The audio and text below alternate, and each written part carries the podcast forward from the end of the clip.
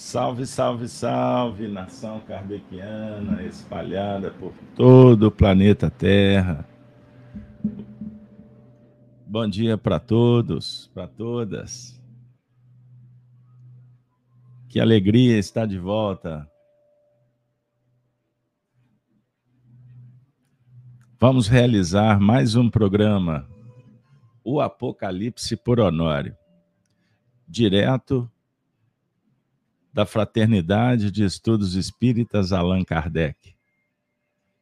Muito obrigado pela participação de todos, o apoio ao, ao projeto do Espiritismo, a causa do bem, o Evangelho ressignificado a partir da orientação dada por Jesus para Allan Kardec, compartilhada para o mundo inteiro no século XIX. É uma honra de coração. É o sentimento que brota no meu coração por estar aqui com vocês. Inicialmente agradecemos a sua participação, você que acompanha a Rede Amiga Espírita e o canal Gênesis no YouTube, no Facebook. Um grande abraço, um bom sábado, um bom final de semana para todos. Hoje, dia 4 de fevereiro do ano de 2023. O mundo nunca será mais o mesmo a partir de agora. Então se inscreva aí no canal, dê um like, um joinha aí para nós, positivo aí, para divulgar esse trabalho. Mas envie também o vídeo nas redes sociais. A campanha que a gente defende, compartilhe só o bem. É isso aí, pessoal. Então vamos com muita alegria no coração, cheio de esperança. Vamos preparar o ambiente. O que, é que vocês acham? Vamos? Vamos fazer uma oração. Uma oração de sorte que a gente possa abrir as perspectivas, a imaginação. É isso aí, minha amiga e meu amigo. Vamos juntos agradecer a Deus o dom da vida, a reencarnação, agradecer, Senhor, a família, a tradição, a religião, a escola, o trabalho, os amigos, a profissão. Agora a meditação, transcendência. Vamos juntos? Vamos orar. Senhor, ora conosco, Emmanuel. Ensina-nos a orar sem esquecer o trabalho, a dar sem olhar a quem, a servir sem perguntar até quando, a sofrer sem magoar, seja quem for, a progredir sem perder a simplicidade, a semear o bem sem pensar nos resultados, a desculpar sem condições, a marchar para a frente sem contar os obstáculos, a ver sem malícia, a escutar sem corromper os assuntos, a falar sem ferir, a compreender o próximo sem exigir entendimento, a respeitar o semelhante sem reclamar consideração, a dar o melhor de nós além da execução do próprio dever sem cobrar taxas de reconhecimento. Senhor, fortalece em nós a paciência para com as dificuldades dos outros assim como precisamos da paciência dos outros para com as nossas próprias dificuldades. Ajuda-nos, para que a ninguém façamos aquilo que não desejamos para nós. Auxilia-nos, sobretudo, a reconhecer que a nossa felicidade mais alta será invariavelmente aquela de cumprir os desígnios onde e como queiras, hoje agora e sempre. Obrigado, Senhor, pelos benfeitores espirituais que nos orientam, apoiam, inspiram, indicam, tratam, cuidam, medicam. Muito obrigado pelos espíritos que vêm ao nosso encontro pelas manhãs do sábado para estudar conosco, diminuir a saudade. É muito bom, é muito bom. Gratidão, alegria, humildade, sensibilidade, convivência. Dentro desse cenário favorável, terapêutico, suplicamos Jesus que abençoe a todos que sofrem em humanidade, dentro das famílias, dos lares, próximos, distantes, como também te pedimos, Senhor, por todos que no mundo vagam sem destino, perdidos na ilusão, vibrando na indiferença, na rebeldia, no descrédito, na desconfiança, na perseguição. Abençoe, Senhor nossos olhos e corações se voltam para os que jazem nos leitos, passando por tratamentos, os que estão em vias da desencarnação. Abençoe, Senhor. Abençoe para que haja esperança, fé no prosseguimento da viagem. Como também os abandonados, tristes, caídos, miseráveis, doentes moralmente, desvinculados de Deus, dos valores, princípios nobres. Abençoe, Senhor, o planeta Terra, a humanidade, encarnada e desencarnada. É o que te pedimos humildemente, mas com os corações notabilizando o bem, a virtude a paz. E assim, pedimos proteção para este ambiente, para a casa de Kardec, para que tenhamos condições favoráveis para estudar as letras, o cristianismo, lembrando da história dos vultos, personagens que marcaram a trajetória da humanidade. Ser bendito, Senhor. Ser bendito, Senhor. Ser bendito, Senhor. Que a falange do Cristo, João Evangelista, os profetas e as profecias verdadeiras que dialogam com Deus e Sua vontade, possam estes irmãos maiores, a partir de agora, enviar o endereçamento preciso para as nossas necessidades humanas, a caminho da espiritualização. Muito obrigado, muito obrigado, muito obrigado. Muito obrigado. A sua presença para nós é sinônimo de liberdade, de virtude, de fraternidade é exudístico das Minas Gerais. Liberdade, mesmo que tardia, dialogando que vale a pena a luta. Não desista jamais, não retroceda, mas também não precipite. É isso aí. Eu sou o Carlos Alberto, espírita desde 1987, estudante, biógrafo do Chico Xavier, trabalhador, médium, palestrista, servidor.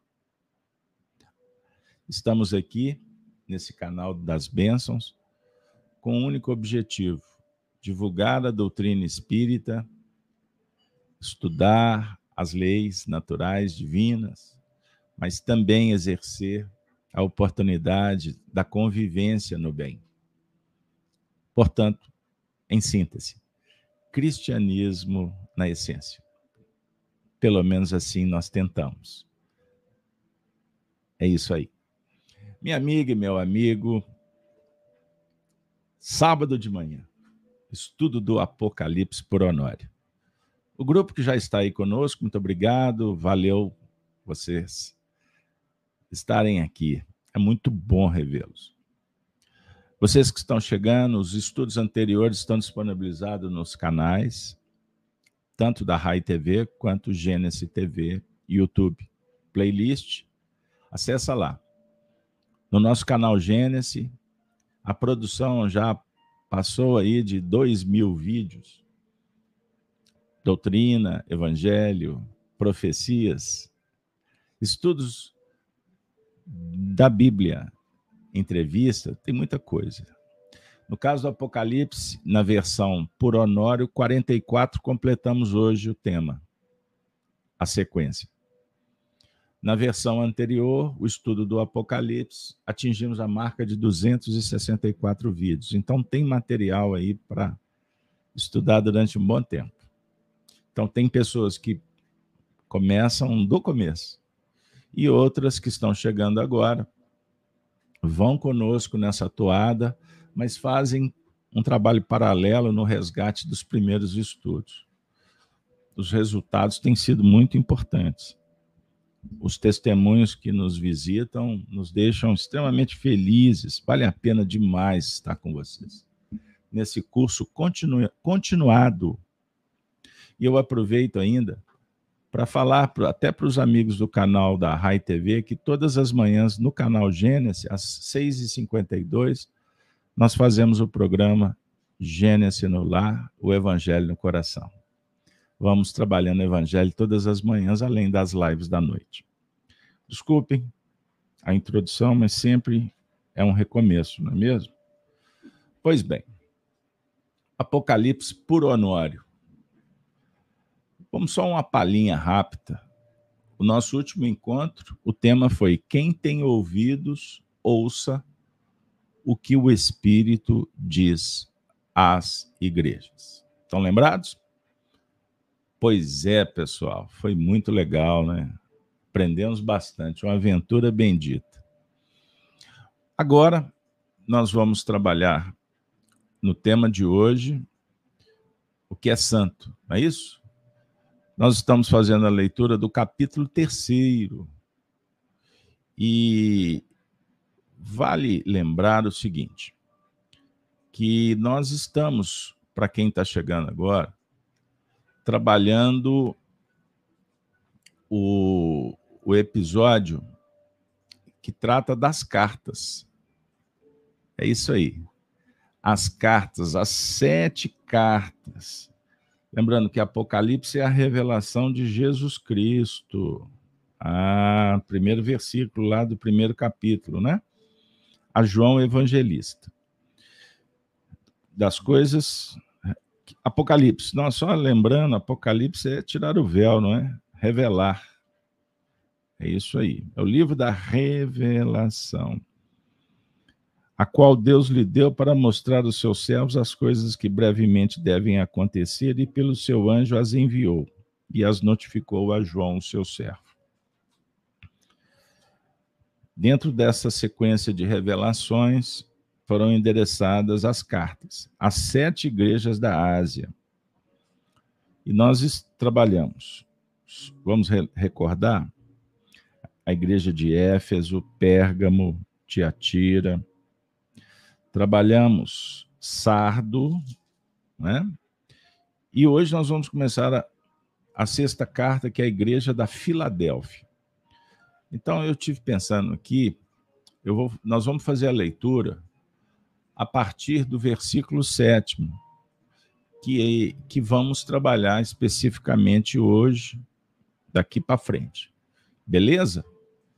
Então, eu convido vocês para nos acompanhar na leitura, para aqueles que gostam de acompanhar com o próprio texto, mas eu disponibilizo aqui em tela. Bom, vamos lá. Versículo 7. O texto diz assim: E ao anjo da igreja, que está em Filadélfia, escreve: Isto diz o que é santo, o que é verdadeiro, o que tem a chave de Davi, o que abre e ninguém fecha, e fecha e ninguém abre. Eu sei as tuas obras. Eis que diante de ti pus uma porta aberta e ninguém pode fechar. Tendo pouca força, guardastes a minha palavra e não negastes o meu nome. Eis que eu farei aos da sinagoga de Satanás, aos que se dizem judeus e não são, mas mentem. Eis que eu farei que venham e adorem prostrados a teus pés e saibam que eu te chamo. Como guardastes a palavra da minha paciência, também eu te guardarei na hora ou da hora da tentação, que há de vir sobre todo o mundo para tentar os que habitam na terra. Eis que venho sem demora. Eis que venho sem demora. Guarda o que tens, para que ninguém tome a tua coroa. A quem vencer, eu o farei coluna no templo do meu Deus, e dele nunca sairá.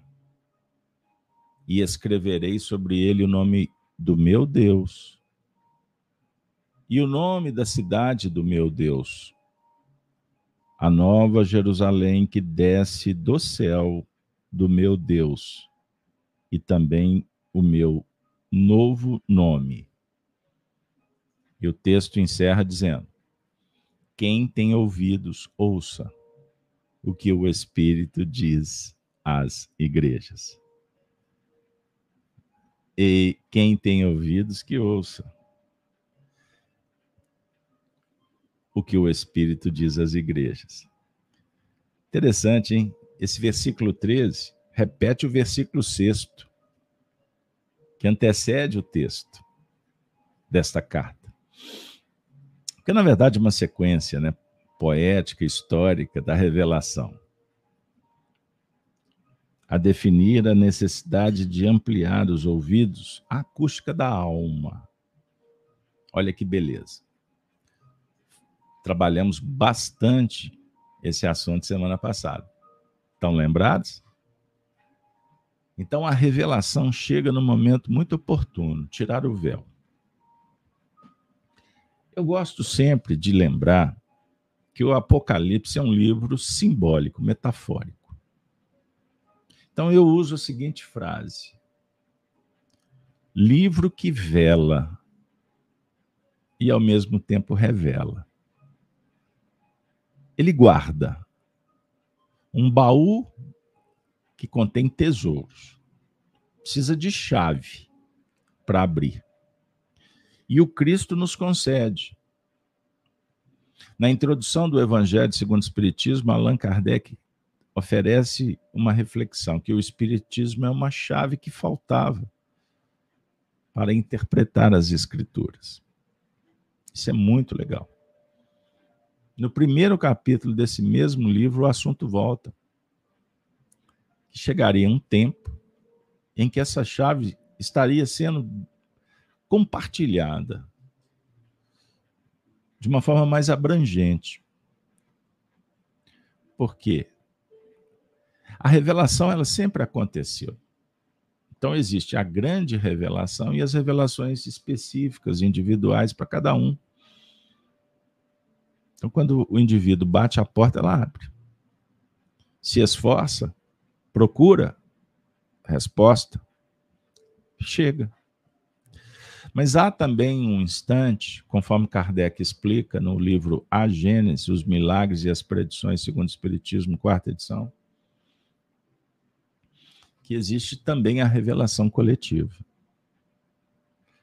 É quando um grupo de entidades que se esforçaram no caminho individual chegam num patamar que há uma notícia para muitos, não é para todos.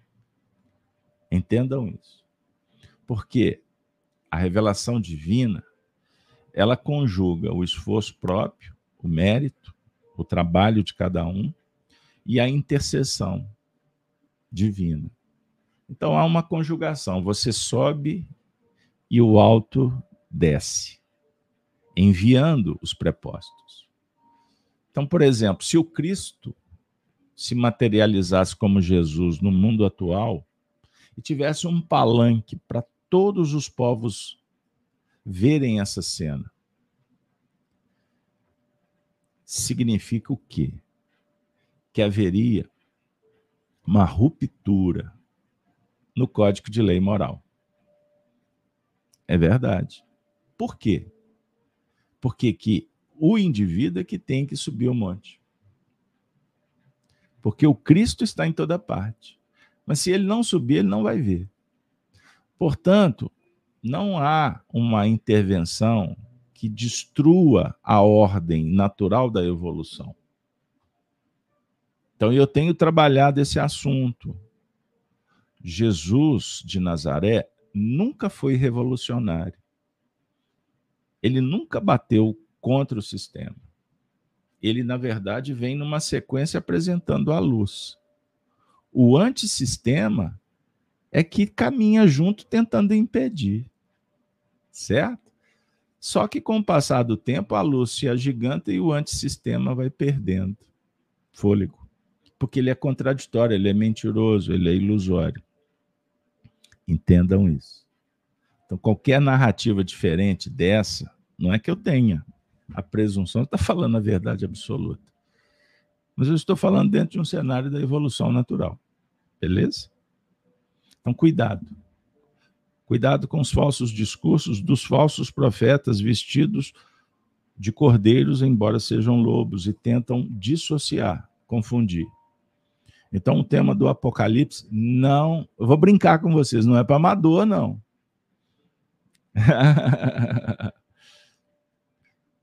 Apocalipse é para quem está forjando, quem está trabalhando. Portanto, somos todos amigos e tentando ir juntos. Fechou? Beleza? Pois bem, agora vamos à interpretação do dia de hoje. Bora lá? O que é santo? É o nosso tema. Vou disponibilizar para vocês agora a releitura do versículo. Tem aqui o sexto e o sétimo, mas nós vamos trabalhar o sétimo. Beleza? Deixa eu chegar aqui com vocês. E ao anjo da igreja que está em Filadélfia, escreve: Isto diz o que é santo, o que é verdadeiro, o que tem a chave de Davi. O que abre e ninguém fecha, e fecha e ninguém abre.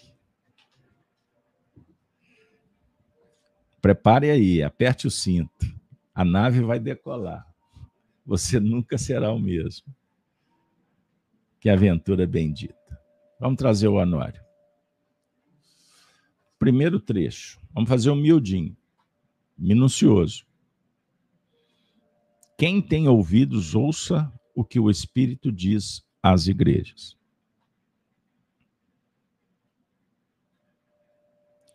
Porque o âmago da profundidade não é alcançada pela visão.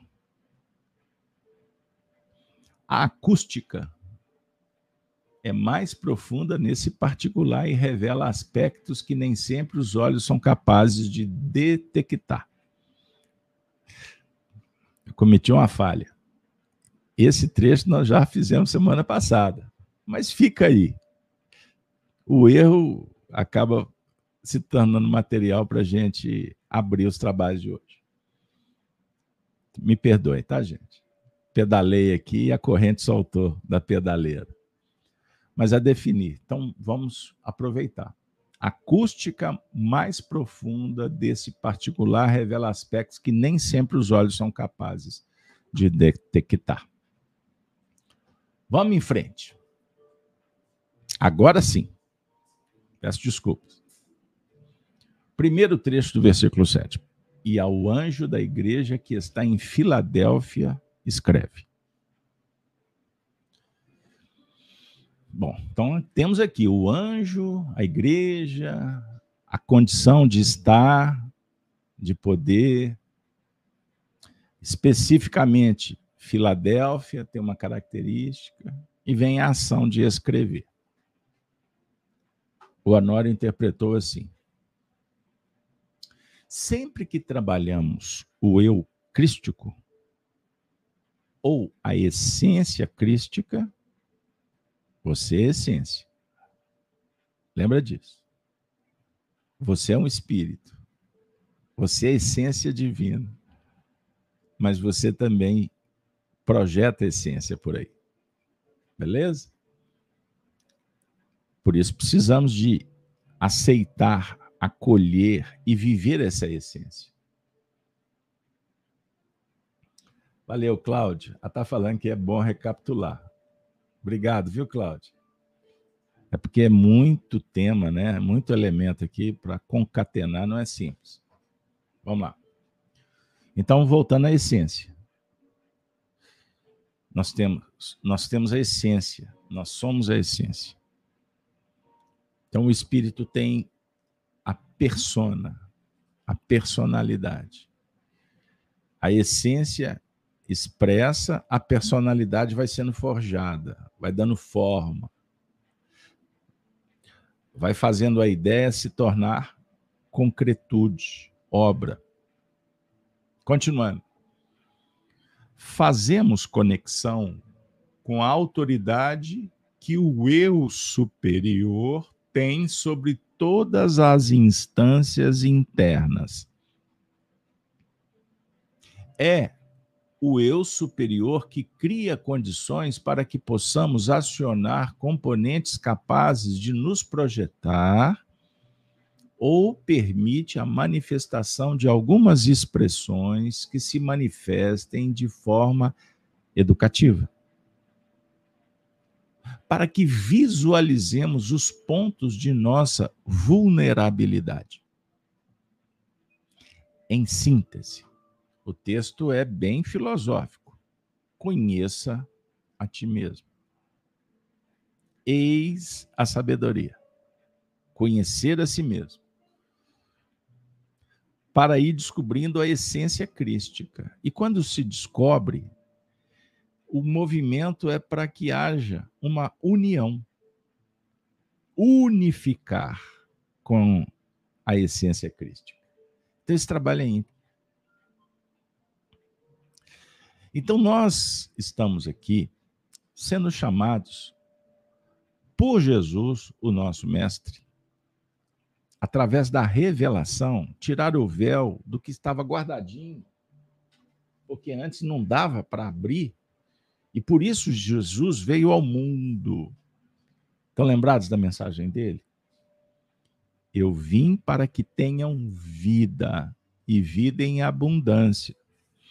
Por isso, eu sou a luz do mundo. Então, você tem o aspecto da luz como intermediário, o intermediário para se chegar no objetivo, para se para identificar o objeto. Então, a luz ela funciona para que os seus olhos consigam identificar o, a paisagem, os acontecimentos, as pessoas. Sem luz você não vê. Então Jesus de Nazaré representa essa luz que vem ao mundo. É um holofote.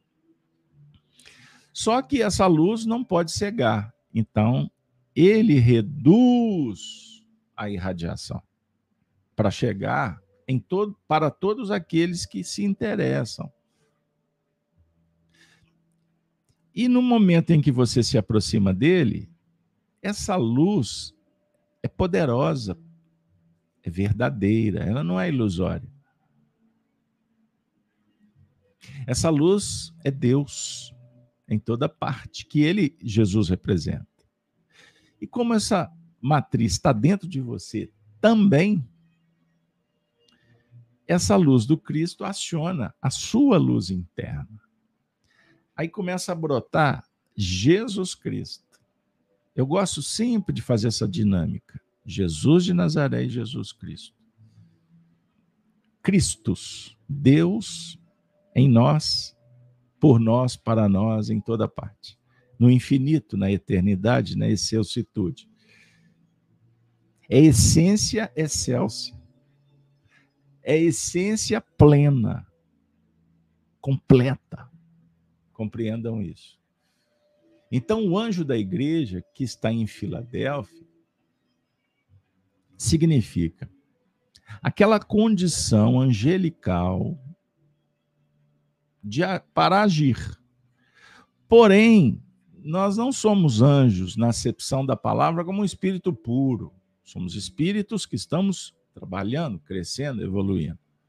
Então temos que conectar com o eu superior, que é a igreja, que é a condição favorável.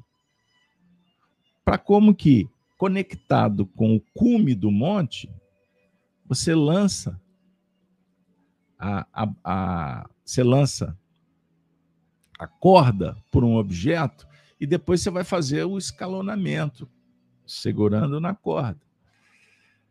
Não tem a história do alpinista? Isso é maravilhoso. Isso é sensacional. É? Então, o, o eu superior cria as condições para que a gente possa acionar os componentes. Quais componentes? Os internos e os externos. Internos, todas as suas experiências, aquisições. Você não começou a, a, a sua evolução agora, nessa existência. Você preexistiu à morte. Você sobreviveu. Você perpetuou a partir do momento em que Deus te criou. Então, você vivendo na dinâmica temporal e espacial, você colocou energia no processo. Isso é um evento. A vida é um evento que nós vamos prodigalizando. Percebam bem. Isso é muito bonito. Isso é extremamente consolador. Não é? E existe o processo educativo remodelar, reajustar, para estar cada vez mais próximo, conhecendo a si mesmo, com a essência divina. Aí chegar-se a um tempo em que nós vamos viver em plenitude a lei do amor. Por que lei do amor? Porque o amor é a força da alma que é virtuosa. O amor é a força, é a chama sagrada que é capaz de reunir todas as virtudes. São as virtudes são componentes do eu superior, do eu crístico. Entendam isso. Então você tem a matriz da humildade, da gratidão, da liberdade, da igualdade, da justiça, da flexibilidade, do acolhimento, aceitação, respeito, dever. São matrizes virtuosas que precisam de ser trabalhadas pelo nosso eu, pela nossa atividade atual, pela sua vontade, que precisa de impactar para que as coisas aconteçam. Então nós temos que trabalhar, por exemplo, a virtude da coragem, a virtude da determinação, conjugada com a virtude da mansidão para herdar a terra.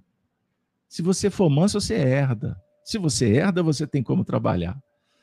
Entenderam quando Jesus falou do arar a terra? A casa do Pai são os recursos. Agora, nós não podemos esquecer, para não sermos presunçosos, prepotentes, que existem os valores de fora, as virtudes universais. Então, o código de lei moral esculpido na sua consciência, ele é uma faceta do código moral escrito no universo, na natureza. O materialismo não vai considerar o aspecto de fora. Ele vai trabalhar só o transitório e o seu, o que é da sua posse, o que está na sua responsabilidade. Porque o materialismo dialético vai te matar. O materialismo dialético até deixou você nascer, porque ele já não quer que deixar que muitos nasçam. Ele quer o materialismo dialético, quer dominar a própria natureza. Ele tem a presunção de falar que as condições para que o planeta exista, sobreviva, depende do próprio materialismo. Então essas pautas que correm aí na boca miúda e na, na imprensa sovietizada é um verdadeiro engodo. Mas faz parte do processo. Depois muda. Depois cai, cai na real. Então, para manipular, eu assumo um poder, um pretenso poder, que na verdade ele é de Deus. Ele é da própria natureza. O homem não tem esta condição. Você pode até limpar e sujar. Verdade. E por uma questão de uma seleção dentro dos valores, dos princípios nobres, que bom que você seja alguém que limpa e não que suja. Mas daí dizer que a sua sujeira vai alterar os planos de Deus e o mecanismo evolutivo do orbe, dos sistemas, das galáxias, me ajuda aí. Vamos sair do jardim de infância. Compreendam isso. Então, observe como que o nosso assunto vai se ampliando em determinados momentos nós temos que fazer, um passeio nos terrenos sociais, geopolíticos, econômicos, sociais, sob o ponto de vista de todos os campos de reflexão, para que vocês tenham elementos. Então, tem pessoas que até sintonizam mais com as faixas do eu crístico, tem outras que trabalham muito no campo da psicologia, outras preferem o social, outras caminham pelos planos da economia, da educação, da ciência. Então, cada um com sua preferência, a partir das suas experiências e da identidade. Mas esse trabalho que realizamos com o Apocalipse, obrigatoriamente ele abre porta, ele não fecha. Não tem censura. Tem um plano divino que precisa de ser colocado em prática. Esclareci, eu sei que isso paira. Eu sei que o pessoal, em momentos, ficam empolgados, outros desanimados, a crítica surge, ninguém tem que dizer amém, cada um pensa de uma forma, mas observem que é a casa de Kardec, ela tem um objetivo muito claro do estudo ser transparente e não tendencioso. Beleza? Ele tem que ser plural e inclusivo. Em qual sentido? Que existe facções, existe classe, existe grupos? Não. É só o ponto de vista da ideia. Então não confundam pessoas com as ideias. Porque o materialismo propõe grupos, classes, pessoas, né? gêneros, especificidades, para colocar um bordão, para colocar uma senha, para colocar uma roupa, entre outras, para dividir e imperar. Então, quanto mais divisão social, melhor para o sistema dominador, que tem suas matrizes nas trevas, no mundo espiritual. E com poderosas representatividades por aqui no império. Beleza? Então vamos em frente, porque o tema é muito legal. Agora, isto diz o que é santo. Beba água aí, toma fôlego. Santo é todo aquele que não apenas incorpora determinados caracteres informativos. Santo é decorrente de uma postura vivenciada. Mediante um processo de testemunho. Gente, meu Deus. A doutrina espírita se agiganta, encanta os nossos corações e as nossas mentes. Ah, interessante, porque estava refletindo hoje mais cedo sobre a questão dos tempos que vivemos, né? O mundo do know-how, né? Onde se preocupa em como as coisas foram e não o que representam. Esse é o nosso tempo. Quantas pessoas estão na rede social? Levanta, abre os olhos, rede social, está na cama, está no banheiro. Saber o que, que, o que, que aconteceu. Fulano, Beltrano, fez isso, fez aquilo, como é que foi? Tem novidade? Quantos estão interessados em observar o que que estes acontecimentos sociais e pessoais, familiares, representam.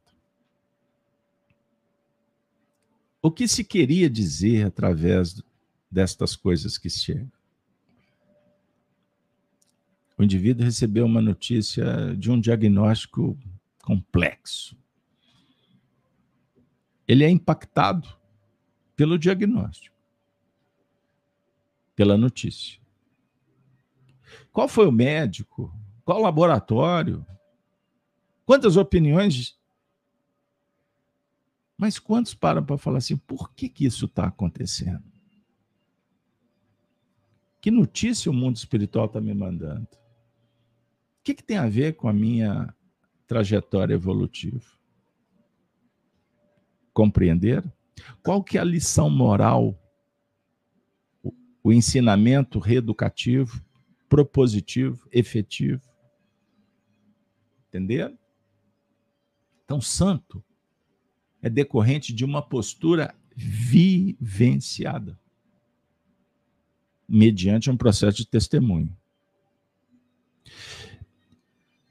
É impossível refletir sobre a expressão santo sem falar do Santo dos Santos nas tradições judaicas, sem recordar do sumo pontífice, que significa uma condição máxima para representar,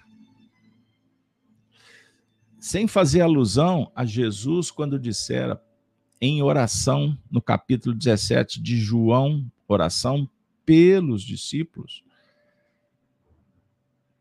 Uma oração extraordinária. Todos falam do Pai Nosso, mas pouca, poucas vezes eu vi estudos sobre a oração de Jesus para Deus. Então, num determinado trecho, que ela é extensa, ele diz assim: Pai, Senhor, se referindo aos discípulos, eu não vos peço que os tire do mundo, mas que os livre do mal. Gente, na sequência ele fala assim: santifica-os, Pai, na verdade. Observe a cadência, a, a didática. tirar o aluno da escola, o trabalhador do campo, é o mesmo que emburrecer, embrutecer. Porque nós precisamos da escola e do trabalho, nós precisamos da experiência. Entendam isso. E você, todos nós adquirimos experiência é com a mão na massa. Portanto, quanto mais complexo, difícil for o trabalho, mais seremos beneficiados. Porque teremos que lançar mão da experiência, dos atributos, da força da alma para fazer acontecer. Por que, que você quer o menor esforço? Você não está afim do trabalho? Então, estudar Apocalipse dá trabalho.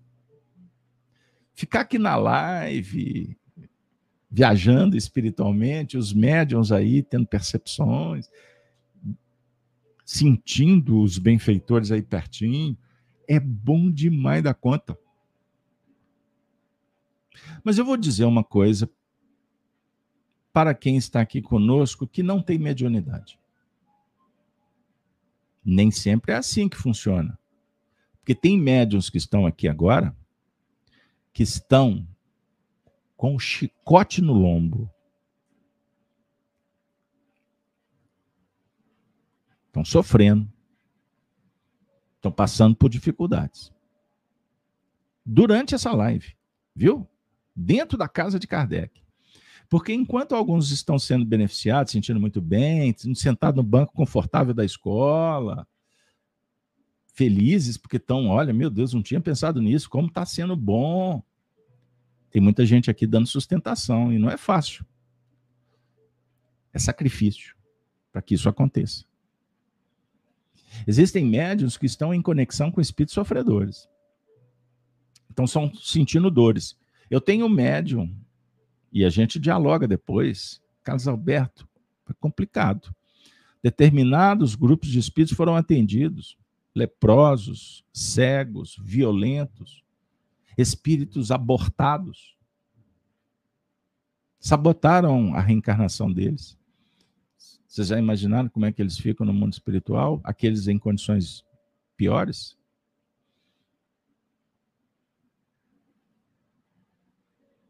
Eles sofrem pela irresponsabilidade que é fomentada publicamente. Espíritos envolvidos nas mais condições, nas mais variadas condições do mal, então aqui agora está acontecendo muita coisa. Perceberam? Isso se chama testemunho da verdade. Santidade não é santidade aquele que atingiu aquela condição. Ah, não vamos, não dá nem para pensar nisso em pleno século XXI. Isso é coisa lá do, dos mosteiros, aqueles santos da religião. É porque criaram uma narrativa que dissocia valores e virtudes, foram depositados em determinados setores da sociedade, por exemplo, dos religiosos, porque fazendo assim, libera o outro lado. Ah, isso aí deixa para quem está interessado.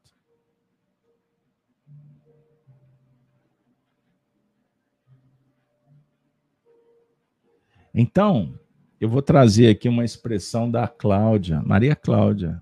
Deixa eu entender o que ela falou. Não tem como angariar fundos para os valores morais sem que exista a condição necessária para tal. E todo trabalho no bem, por menor que seja, tem muito valor. É isso aí, Cláudia. Você foi muito feliz. Como é que você vai angariar fundos? Não é? Como você vai angariar fundos sem que exista condições necessárias? Então, se eu entendi bem o seu pensamento, nós temos que criar condições favoráveis. Nós temos que estudar, nós temos que esforçar, nós temos que pôr a mão na massa, nós temos que. Agora, isso é complexo. Não é simples. Mas eu não estou falando de sofisticação. Tá bom? Só para explicar, porque pode passar isso por aí. Desculpa, gente, só para lubrificar a garganta. Entendam isso. Não é sofisticação, não. Então eu vou dizer para todos que aqui se encontram: tenha uma vida simples. A simplicidade é virtude. A humildade é virtude. Conjuga as duas. Se esforça só nessas duas virtudes. Né? Um foco, porque para esforçar, o esforço é virtude. A coragem é virtude. Mas eu quero dizer o seguinte: trabalha com despojamento, desprendimento. E também aceitação.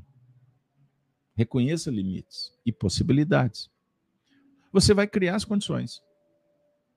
Voltando para o Honório, porque senão o tempo não dá. Então, a expressão o santo é decorrente de uma postura vivenciada, mediante um processo de testemunho. Fechou o capítulo. Vamos para o próximo? Então, como espíritas, não somos definitivamente santos. Não veste essa capa, não, porque isso é pseudo-virtude. E é um processo natural. O indivíduo entra para o espiritismo, começa a conviver num outro ambiente e fala assim: é isso tudo aqui que eu quero. Então agora eu vou ser santo. Aí ele olha para um expositor aí. Ah, inclusive vai medir é, a envergadura do santo no espiritismo se ele tiver muito seguidor. Outro dia me disseram isso. Na sociedade materialista aí dos dias da geração atual, né? Do iPad, da geração do, das redes do Instagram, do TikTok, com todo respeito para quem sabe usar.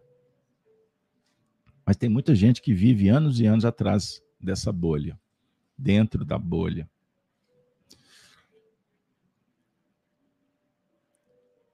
Eu escutei uma expressão jovial. Fulano está namorando com Beltrano. Ela está muito feliz, porque ele tem mais de um milhão de seguidores no Instagram. Expositor espírita que tem quantidade de like diz alguma coisa. Mas diz o quê? Então, cuidado. Cuidado com a avaliação. E eu não estou fazendo julgamento de pessoas. Eu estou falando do movimento, o que, que representa. Não falamos há pouco tempo que a gente fica interessado no que está acontecendo e não o que, que significa? Então, espiritualidade não é movimento de massa. Começa por aí. Despertar consciencial é pessoal não é coletivo. A evolução se dá nas massas, nos grupos, sem dúvida. Mas entendam bem.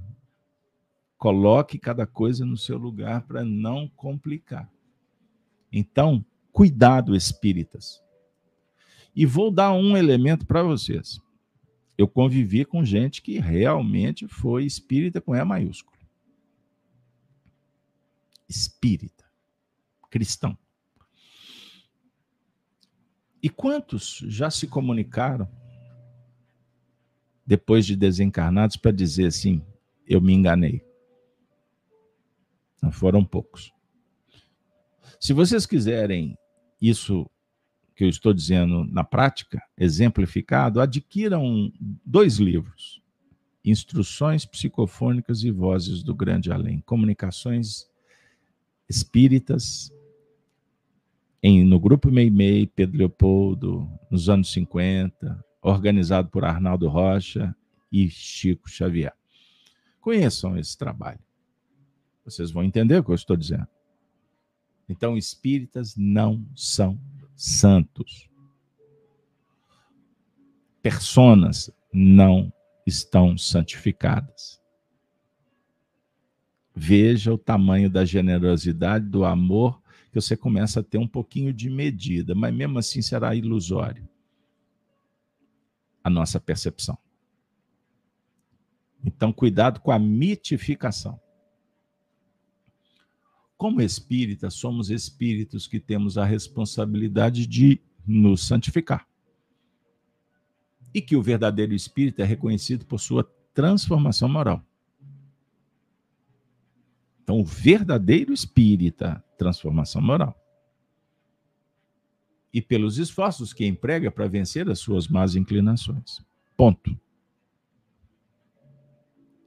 Então, em condições normais, o próprio indivíduo reconhece que nunca é santo, mas que é sempre uma criatura em constante processo de santificação. O santo é sempre o irradiador de valores mais adequados e mais úteis. Compreendam isso. Você tem um animal de estimação? Eu gosto desse exemplo. Esse animal tem em você um santo. Por quê? Você está num processo de santificação para ele, pois tudo que ofereces é adequado e útil para ele.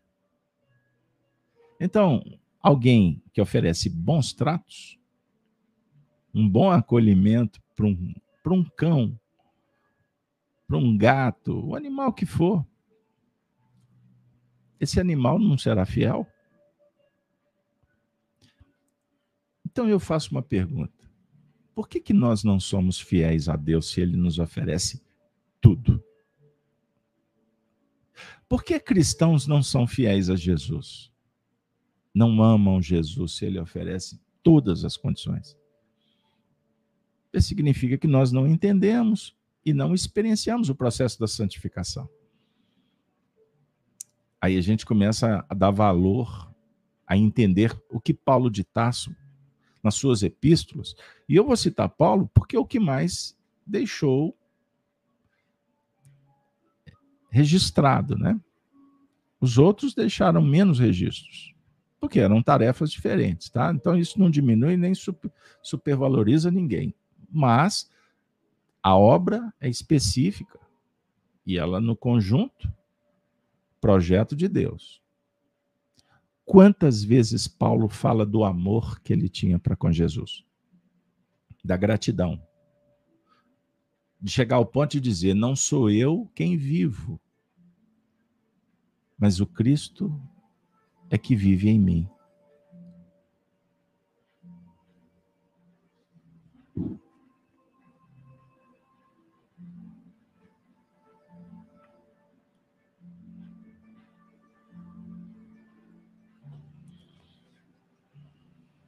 Isso é transcendente. Isso é pessoal. Porque isso é essência. Não é a personalidade Paulo que está falando. É o espírito Paulo que está dizendo. Que está sentindo. Isso é verdadeiro. Isso é nobre. Isso é fidelidade. Pode passar por cima, pode matar, pode fazer o que você quiser. Eu estou com Cristo. Eu estou com essência, porque isso é que me sustenta. Que Maria Santíssima te abençoe, minha amiga. Chegou a sua hora. Por isso é que você está emotivo. O que é verdadeiro? Notamos que a origem das propostas que nos chegam é a verdade. Somos instruídos pela doutrina espírita a selecionar o que tem conotação de verdade. O que mais se conjuga com a nossa realidade.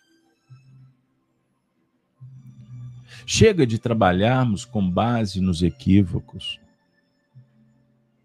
porque vamos nos equivocar mais ainda, é certo. E esta capacidade seletiva de discernimento do que é verdadeiro, vem na base da nossa aplicação em cada momento do que estamos recebendo. e que vai nos dando uma certa autoridade no campo seletivo. Exemplo: podemos ler de tudo, mas precisamos ter a ampla soma informativa suficiente para notar que todos esses autores têm coisas maravilhosas. Embora em determinados ângulos trazem aspectos duvidosos. E não tem problema. Não tem problema. Não tem problema você não gostar disso ou daquilo. A questão é estar sempre verificando o peso que eu estou dando para a virtude ou para o erro. Para o princípio nobre ou para a conspurcação, para a treva. É natural também que você, na seleção, saiba que um autor, a editora, tem tudo para oferecer algo que não te interessa. Então você, por uma questão de prioridade, eu vou trabalhar com essa fonte aqui, porque aqui eu tenho mais elementos.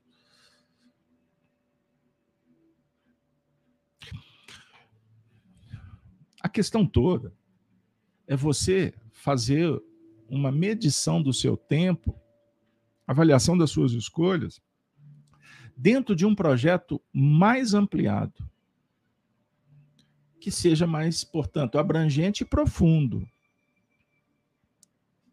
O que eu quero dizer? Que vivemos um tempo em que o germe está se desenvolvendo, crescendo.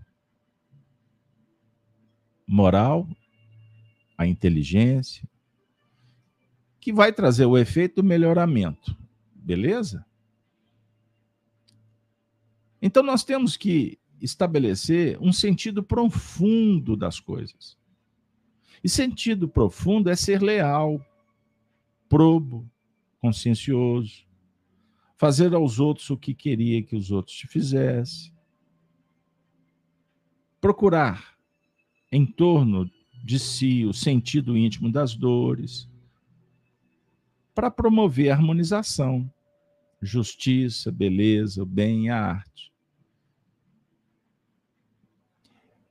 Isso depende, isso depende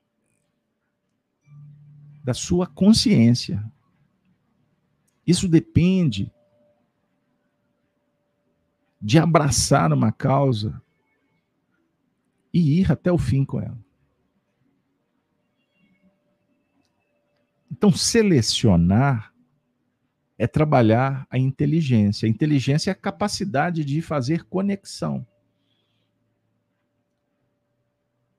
Aí um dia você está lá no aeroporto, achou uma revista ali,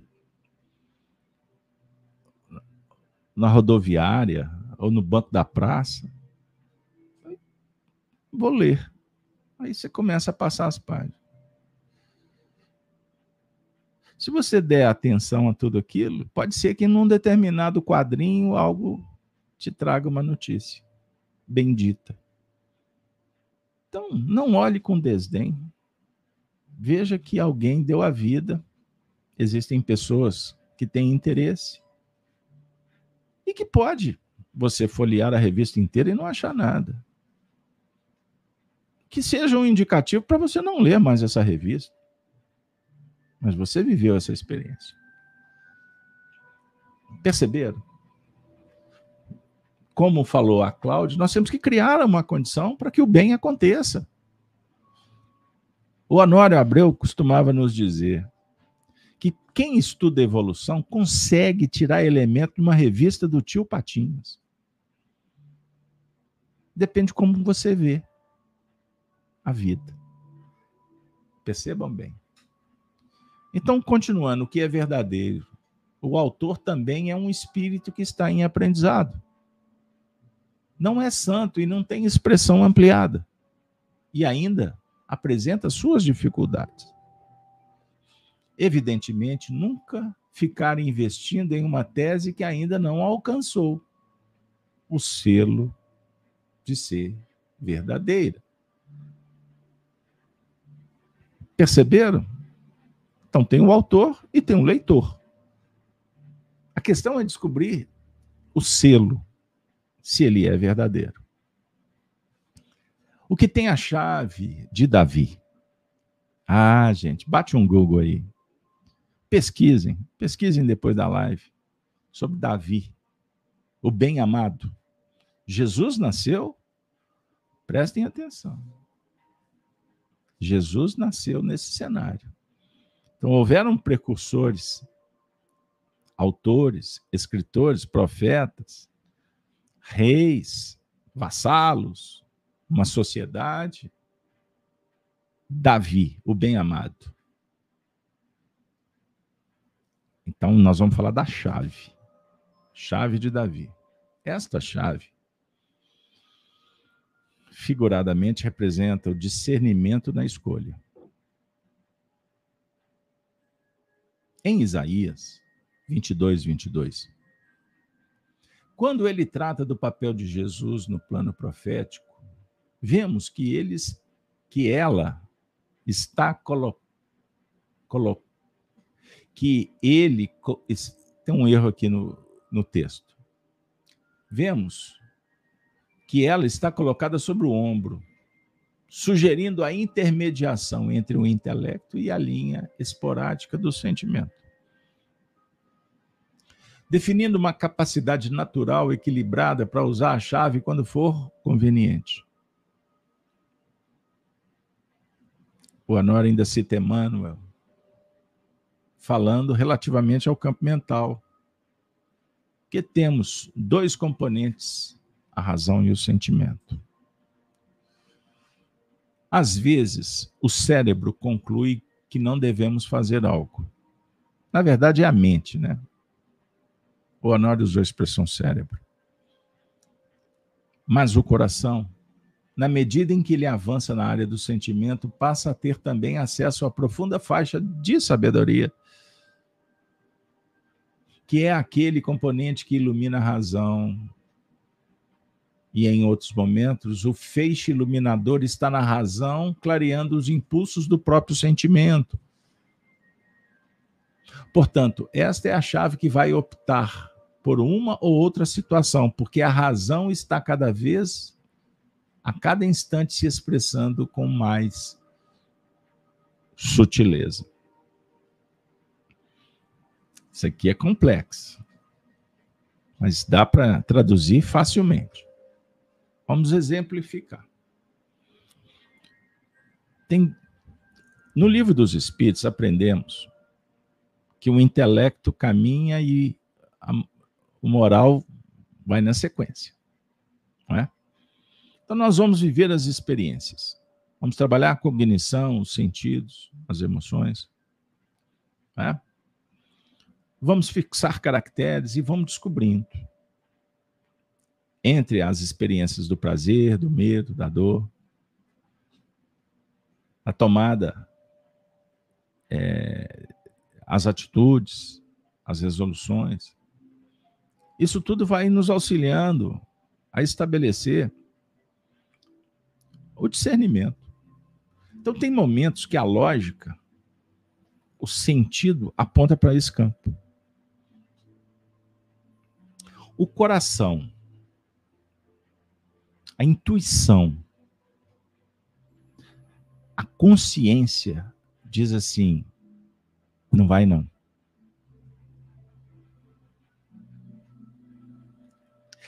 Aí vamos imaginar que tu insista. Chega lá na frente, dá com os burros na água. Pô, mas a lógica apontou por aqui. Mas meu, alguma coisa dentro de mim falou diferente. Certo? Isso é um aspecto. Vamos abrir outro ângulo? Pois bem. o sentimento está assim: ah, mas ele é meu filho. Mas a lógica está dizendo: você está sendo conivente maternalista. Você está passando pano. Você está negociando com a imperfeição. Você está negociando, portanto, atitude.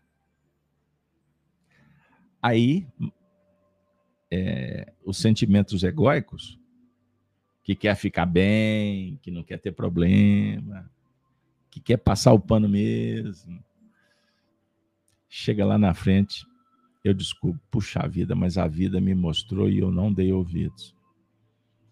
Ficou claro agora? Então nós temos que aprender a equilibrar. É necessário ponderar.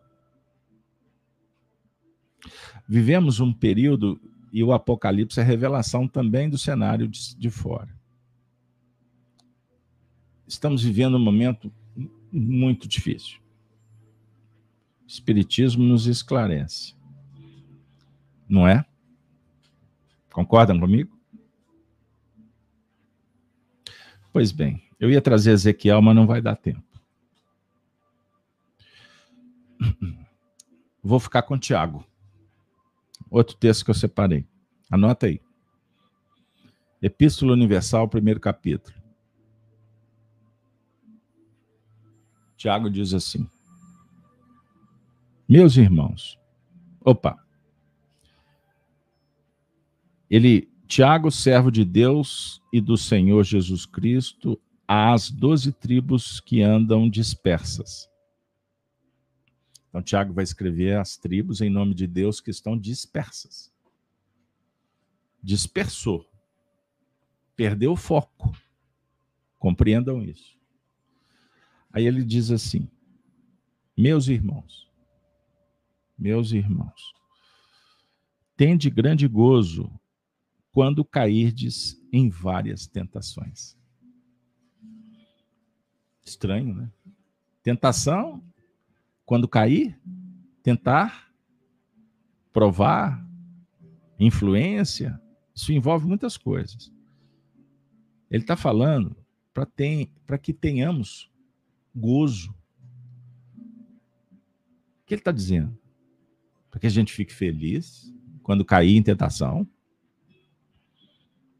sabendo que a prova da vossa fé obra a paciência.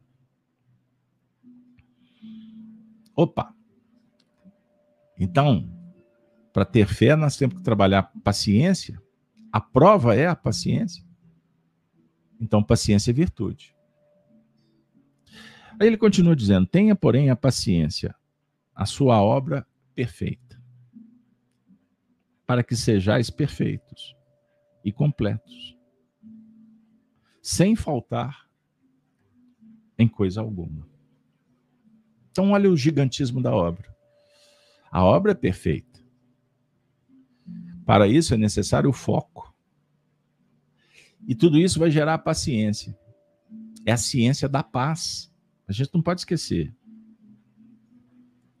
Aí ele faz um alerta. E se algum de vós tem falta de sabedoria, peça a Deus, que a todos dá liberalmente e o não lança em rosto, e ser-lhe-á dada. Então Deus liberalmente concede a todos sabedoria. Porque é a sabedoria que não pode faltar. Porque sem sabedoria, nós vamos agir conforme o, o, a circunstância, o vento vai empurrar. Deixa a vida me levar, vida leva eu. É o samba. É o samba do menor esforço, da boa vida, do gozar. E de não se interessar em entender por que da prova. Compreendam isso? Gente, esse texto de Tiago é extraordinário. Não dá cada versículo aqui, uma hora e meia de, de muita alegria, amor, trabalho e estudo. Mas ficou claro a importância da sabedoria para a perseverança na obra?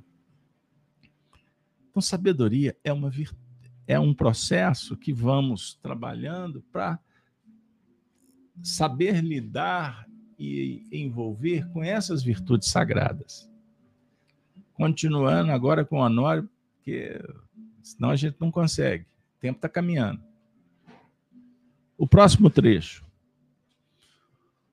Então, trabalhamos. E ao anjo da igreja que está em Filadélfia, escreve: Isto diz o que é santo, o que é verdadeiro, o que abre e ninguém fecha, e fecha e ninguém abre. Olha que barato, olha que legal. Então, que abre, fecha, ninguém abre, olha que legal. A vida, a vida, sem dúvida, é uma busca de chaves. Para que possamos encontrar os caminhos que nos favoreçam implementar a evolução pelo sistema seletivo de valores. Desde o momento que o nosso campo mental desabrochou, temos recebido não apenas orientações para o cultivo adequado do campo técnico e filosófico, como também temos recebido padrões para implementarmos um sistema reeducativo que possa nos livrar ao máximo das dificuldades sobre a tutela da dor e do sofrimento. Infelizmente, até hoje, temos às vezes tomado posse dessa chave informativa, mas por falta de uma capacidade de operar com essa chave, temos não apenas deixado para depois a oportunidade de alterar o sistema de vida, como temos até tripudiado sobre muitos padrões gerados ou gerando sofrimento e dor para nós. Então, é como se essa chave abre ou não abre, fecha ou não fecha a depender de uma atuação bem coerente em que a razão e os sentimentos são utilizados. A autoridade informativa vai tomando campo e ganhando força na medida em que temos condições de operar com segurança os padrões que são recebidos, conquistados. Na medida em que incorporamos, pela capacidade operacional, os valores recebemos.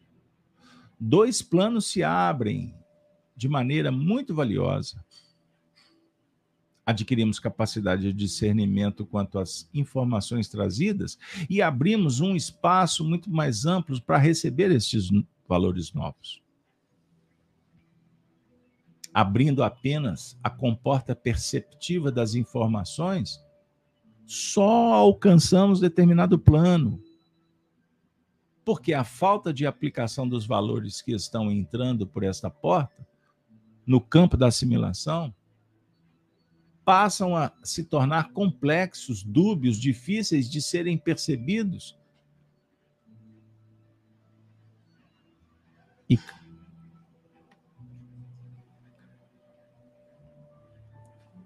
É a chamada hipertrofia do campo mental. Quer dizer, vamos nos hipertrofiando e criando um estado interior inoperante. Jesus ofereceu essa chave para Simão Pedro. Eu te darei as chaves, tudo que ligardes na terra será ligado no céu. Essa chave é inerente, é conferida a quem realmente faz jus a ela pela sua capacidade de discernimento. Amigos e amigas, o Honório conclui.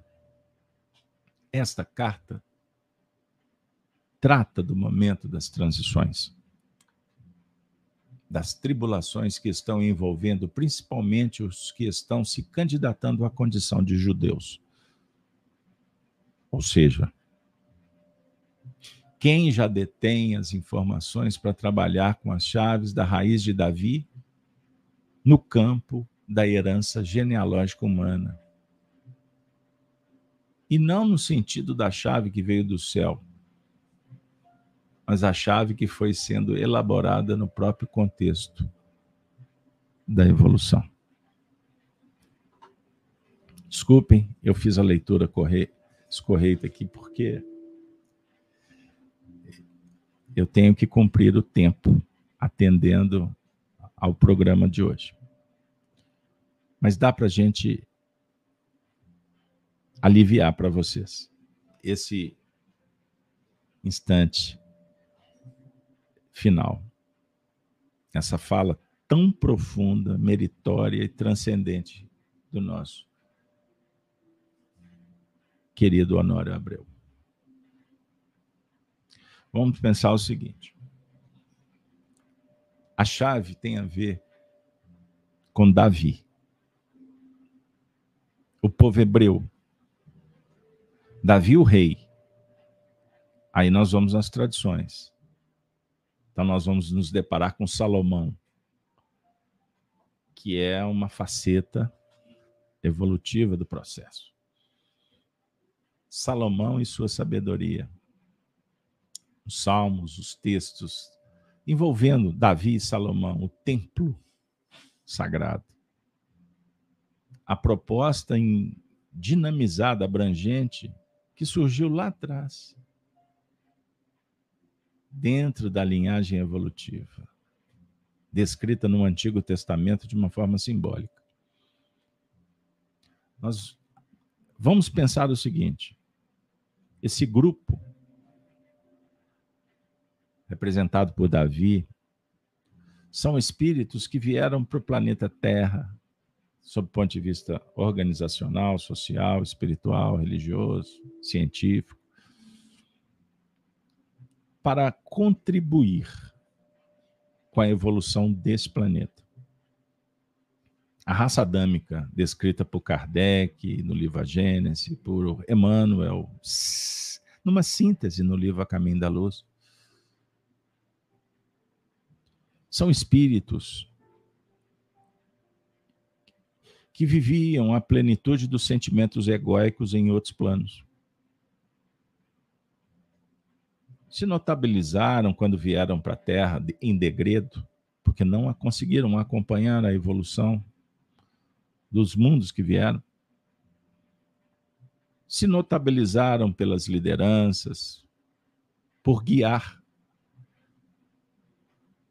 por auxiliar no processo que hoje nós concebemos como sociedade, com seus direitos, deveres.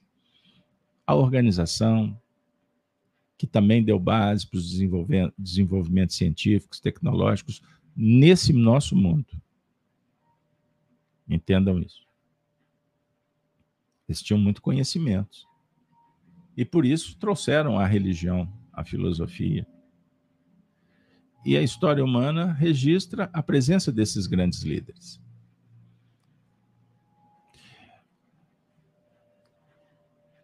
Eles tinham fé, eles tinham base, mas numa linha muito materialista. E, naturalmente, quando vieram para a Terra, eles trouxeram o que podiam trazer. Mas sempre eles também receberam a presença de espíritos muito mais evoluídos que eles e que foram transitando, deixando legados extraordinários. Então, nós temos uma liderança materialista e uma liderança espiritual na história humana. As bases foram oferecidas, construídas em planos que representavam a vontade de Deus. Tudo isso sob a tutela de Jesus o pastor e as ovelhas. Ovelhas deste aprisco e de outro aprisco. É isso aí. Então, nós vamos encontrar esse processo em que os seres foram chamados para compreender a finalidade da vida, o para que, o para que existir, foram desenvolvendo as faculdades, razão, vontade, imaginação, todo esse processo que a gente tem estudado, através do esforço, da vontade, respondendo, agindo conforme a lei, instituindo leis humanas para entender e comportar conforme a lei divina. Estabelecendo relações com outros espíritos, ou, enfim, tendo a oportunidade de trabalhar em níveis mais diferentes, conhecendo e vivendo sobre o guante da lei física, fisiológica, a lei da alma, a lei moral, a lei espiritual, na convivência com os mais simples, com os iguais, com os mais evoluídos, para desenvolver a virtude da cooperação, do respeito aos valores e o tempo de cada um, o tempo de Deus, o sentido original do perdão, da força endoevolutiva que impulsiona, mas precisa de administração, da força espiritual que atua junto dessa força endoevolutiva, a definir tarefas de melhoramento que são fundamentadas pelo conhecimento, pelo domínio, pela transformação, sempre chamados para empatia do, no processo evolutivo. E vamos sintetizando tudo isso e chegando em elaborações que não precisam de ser tão profundas, mas no, no exercício e nas repercussões práticas no dia a dia, trabalhar essas virtudes, habilidades, dentro do sentido útil, mas não utilitário, no sentido da utilização dos valores espirituais virtuosos, as experiências, para trabalhar um cenário que favoreça os sentimentos como da beleza, da arte superior, trazendo felicidade, bem-estar, motivação, esperança. E tudo isso definindo ainda que quanto mais evoluímos, mais liberdade no mundo espiritual, e vamos nos desprendendo do mundo físico. Eu gosto dessa síntese. E nos dias atuais, quando trazemos Tiago, bem-aventurado o varão que é tentado, essa primeira epístola, repito, é extraordinária, porque Tiago está valorizando todo o testemunho, todos os embates. Porque para isso viemos ao mundo, mas não combater o próximo. De forma alguma. Não é destruir a natureza, a natureza divina, fisiológica. Ninguém está aqui para fazer apologia aos problemas que o homem pode é, implementar em busca da ganância, da ambição. Mas devemos tomar muito cuidado, porque toda fala, toda expressão do bem, pela nossa característica de almas rebeldes, Agora chegou onde que eu queria. Porque a rebeldia caracteriza, qualifica, condiciona as expressões da raça adâmica. E o que, que nós vemos nos dias atuais? Como nós vamos encontrar os dias de hoje em todos os sentidos no Evangelho. É o momento da prova mais abrangente porque provas e expiações nós tivemos. Continuaremos a ter no âmbito individual. Mas, sob o ponto de vista coletivo, vivemos um, um período em que a sociedade, que se vai se multiplicando, aumentando, e nunca se, nunca se atingiu um número tão grande de reencarnações, estamos próximos de 8 bilhões, e isso causa um frisson nos controladores humanos que querem que isso diminua, porque dá trabalho e quanto menos melhor para administrar, entendam que muitas pautas objetivam diminuir o escalonamento do crescimento populacional. Mas isso não é o nosso foro. O nosso objetivo é dizer que vivemos um tempo em que se tem mais pessoas, mais problemas, é verdade. Mas não é só isso. O mundo espiritual, os espíritos que habitavam no astral, estão sendo trazidos em números muito grandes, porque estão tendo oportunidades. É uma era que eu chamo da bifurcação. Vide a ilusão do discípulo Boa Nova, Humberto de Campos, Chico Xavier. Busque lá a bifurcação que você vai entender o que eu estou dizendo. Chegou a hora, depois de tanto caminhar, que a escolha está muito pronta, está muito clara. Clara como a luz do sol. Ou você vai para o lado certo, ou você continuará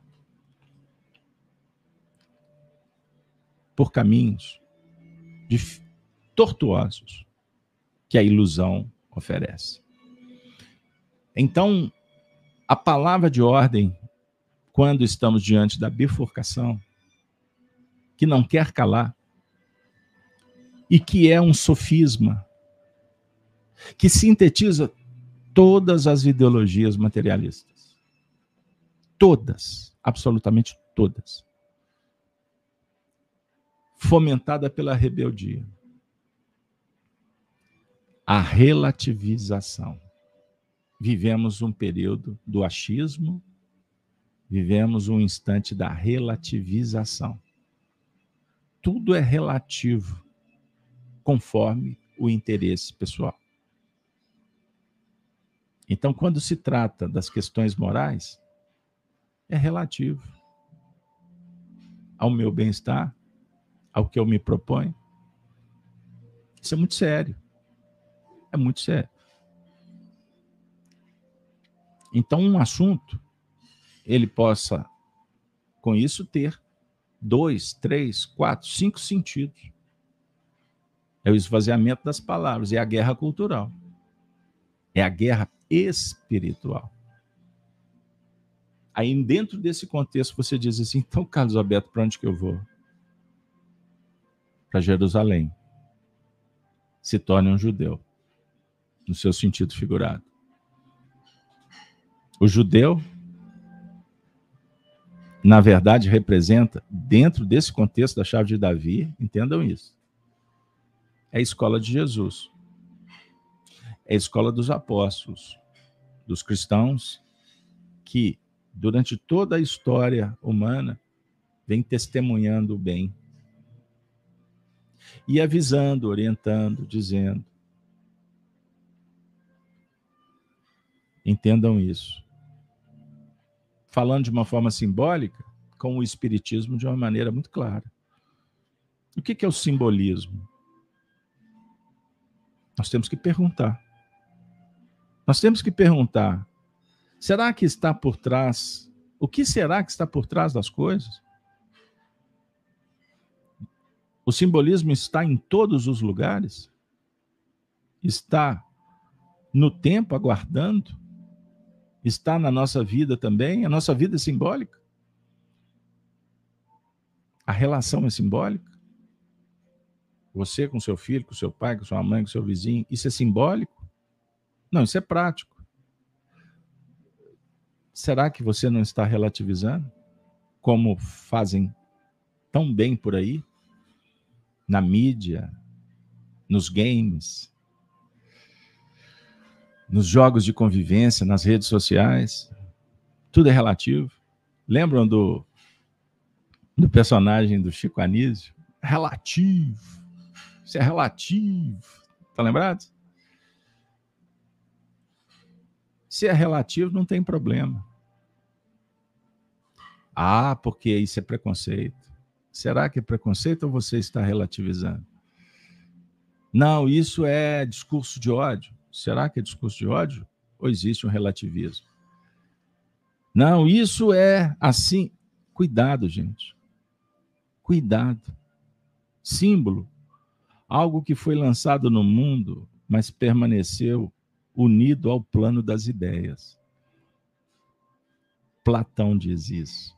Símbolo é o que foi lançado no mundo, mas permaneceu conectado, fiel ao mundo das ideias. Pense nisso. O que somos? O que representamos? Se encaixa no símbolo? Se sim, é um símbolo perfeito. Se não, há, se, há de se reconsiderar, repensar, ressignificar. Jesus simboliza a verdade, a vida, o amor. Por isso, Jesus, para nós, é o ser essencial em plenitude essencializa a sua vida. Pense nisso. Partindo Jesus dali, viu um homem chamado Mateus, sentado na coletoria, e disse-lhe: Segue-me. Ele se levanta e o seguiu. Para casa. Livro Bênção de Paz, lição 2. Emmanuel barra Chico Xavier. Apocalipse por Honório. Chegamos ao fim. Próximo estudo. Guardastes a minha palavra e não negastes o meu nome. É o estudo, será o estudo de número 45. Estamos caminhando. Devagar. Se vai ao longe. Com amor ao infinito. Agradecemos de coração a sua presença. Aos benfeitores espirituais. Agradecemos a doutrina espírita. Agradecemos a João Evangelista, a Tiago, aos apóstolos, a Paulo. Agradecemos sempre a Jesus de Nazaré, ao Cristo de Deus.